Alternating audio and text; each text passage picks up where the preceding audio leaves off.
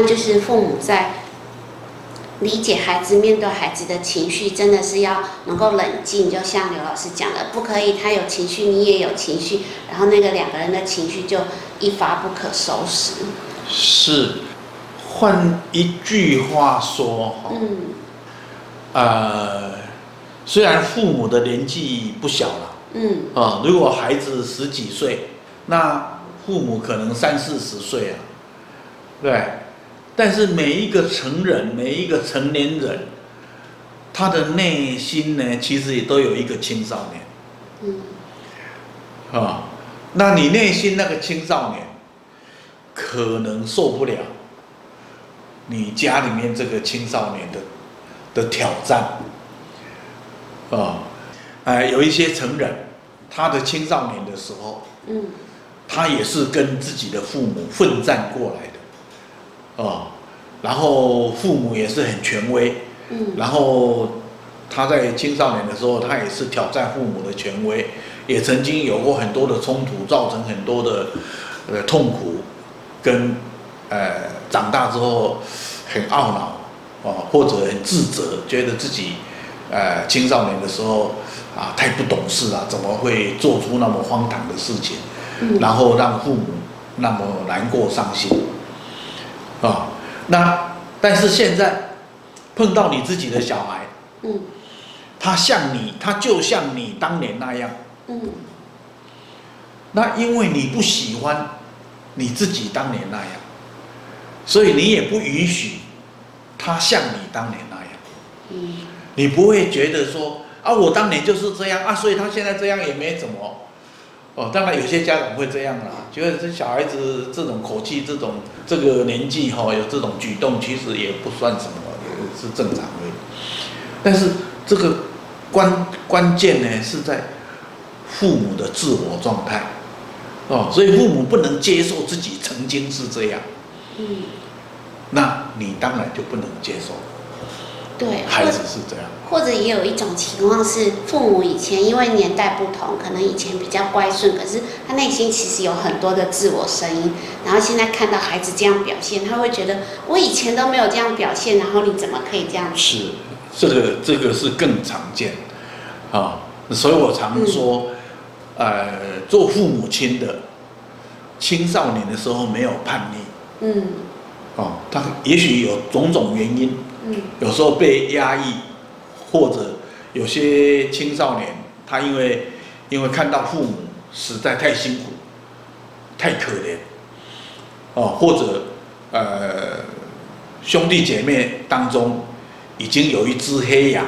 嗯，让父母痛苦的要死，嗯，那其他的小孩就会比较自我约束，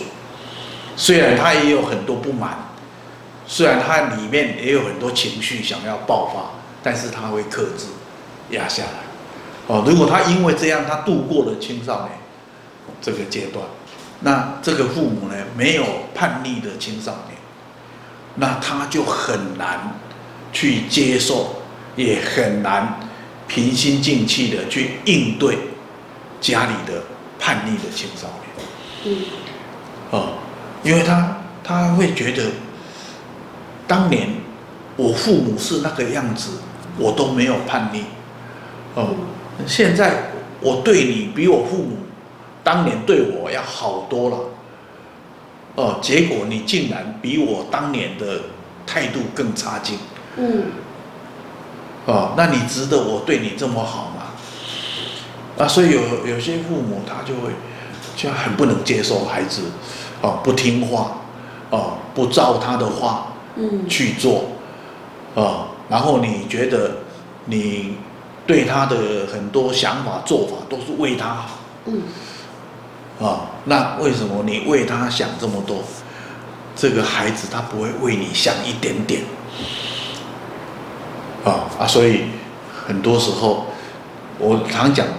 不是你这个成人，而是你里面的青少年会被那个孩子激怒，啊。所以呢，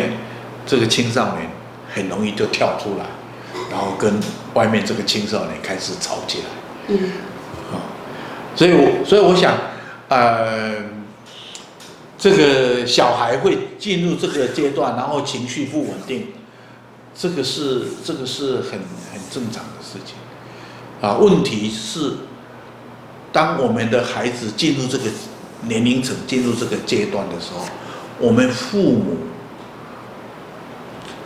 办？嗯，啊，那首先呢，当然你要去处理你自己的过往，所以。找回你的应对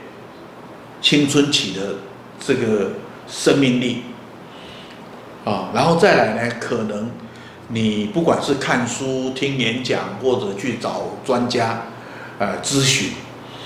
就是怎么样跟青少年互动，嗯，啊，呃，谈话，对，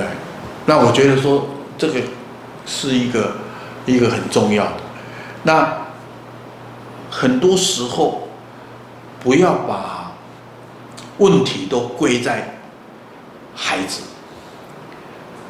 啊，当然也不是说，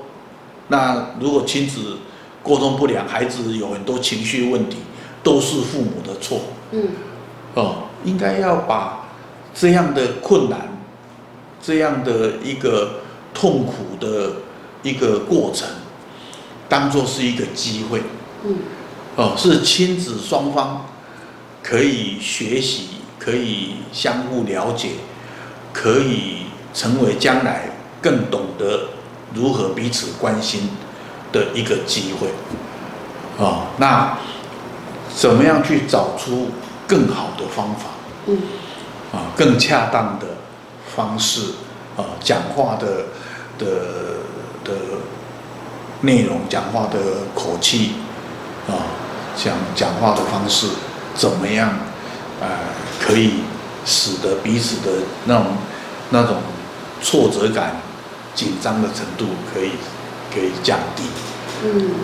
所以真的是，我觉得这是父母很重要的课题，在孩子有情绪的时候，怎么样先觉察到自己的情绪，然后去回想过往自己成长的经验。然后能够平心静气的跟孩子讨论，不是说因为孩子有情绪就是去很紧张的不知道该如何是好，而是能够静下心跟孩子谈。那这个部分就是呃我们下一期要谈到的，父母如何跟孩子做一个沟通。谢谢。谢谢你的聆听。